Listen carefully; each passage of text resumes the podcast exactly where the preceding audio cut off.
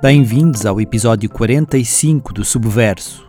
O meu nome é Mário Rui Vieira e estas são as minhas 5 sugestões culturais em 5 minutos. É uma óbvia realidade que o cinema de terror está a passar por um processo de transformação. Entre a vontade de agradar às massas e uma tentativa de criar argumentos inteligentes e menos explícitos ou violentos, o género vai conquistando terreno, tanto no grande quanto no pequeno ecrã. É nesse equilíbrio entre o valor comercial e o fazer pensar que chega Megan, uma espécie de vénia ao já clássico Annabelle que segue os ensinamentos da extraordinária série Black Mirror. A premissa não é demasiado complicada, nem tremendamente original.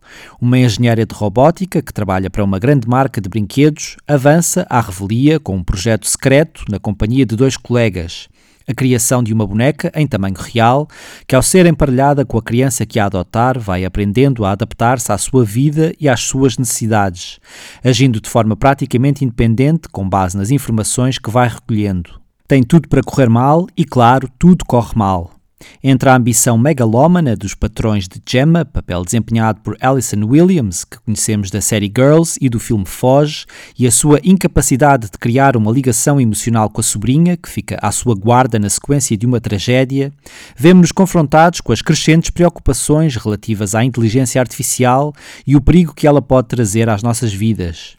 Embrulhado num ou outro susto, Megan conquistou-me com momentos instantaneamente icónicos, protagonizados por uma boneca demasiado real. No papel, a ideia que norteia Caleidoscópio, a nova série da Netflix, é original. O problema é que, na prática, a sugestão de assistir aos oito episódios com nomes de cores, na sequência que mais nos aprover, permitindo-nos assim experiências bastante diferentes, não resulta tendo em conta a narrativa que nos é apresentada. Fortemente inspirado em histórias de grandes roubos, com mais do que uma piscadela de olho aos fãs da série espanhola La Casa de Papel, o enredo coloca-nos perante um improvável grupo de ladrões, liderado pelo mestre Leo Papp, belíssimamente interpretado por Giancarlo Esposito, de Breaking Bad ou The Mandalorian, que decide roubar 7 mil milhões de dólares do cofre praticamente impossível de assaltar de uma empresa de segurança. Ficamos a conhecer as motivações e as manhas de cada um dos assaltantes num emaranhado de flashbacks, que, contudo, nunca dão a necessária profundidade a cada personagem e, às tantas, nos fazem perder a noção do que realmente está a acontecer. Toda essa confusão poderia ser excitante se não ficassem demasiadas pontas soltas. O final, que faça-se a combinação de visualização que se fizer, terá de ser sempre o episódio branco, é bastante insatisfatório, não deixando sequer espaço para que uma eventual, mas pouco provável, segunda temporada tenha qualquer interesse.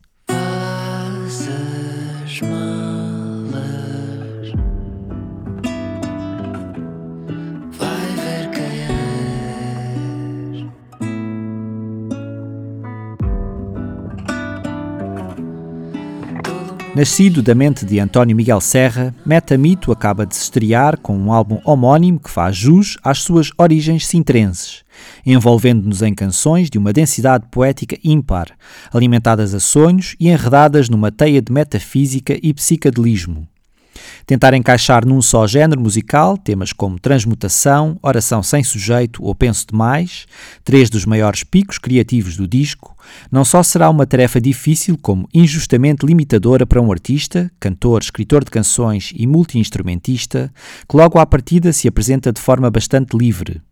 Assente na simplicidade do binómio voz-guitarra, Metamito tinge as suas canções com sintetizadores inesperados, pontuando-as com detalhes experimentais que nos envolvem mais e mais a cada audição. 2023 ainda mal começou e já temos em mãos uma excelente estreia.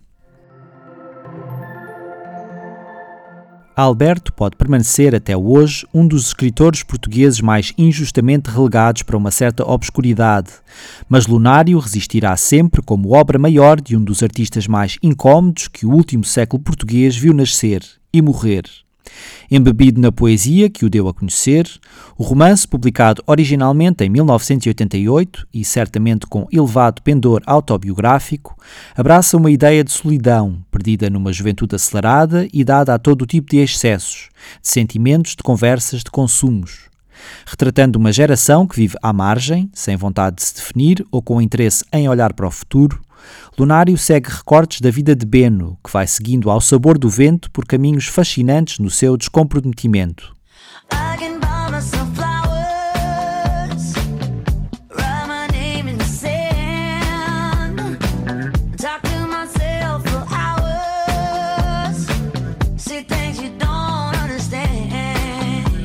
Flowers marca o regresso de Miley Cyrus, antecipando a edição do álbum Endless Summer Vacation, com edição agendada para março. Assente numa mensagem de independência e amor próprio, a canção reflete sobre aquilo que pode correr mal numa relação amorosa e o que podemos fazer para dar a volta por cima quando resolvemos sair dela. Qualquer semelhança com o romance que Cyrus manteve com o ator Liam Hemsworth não será pura coincidência. São estas as minhas 5 propostas da semana. Regresso no próximo domingo. Até lá, não se esqueçam, digam que vão daqui.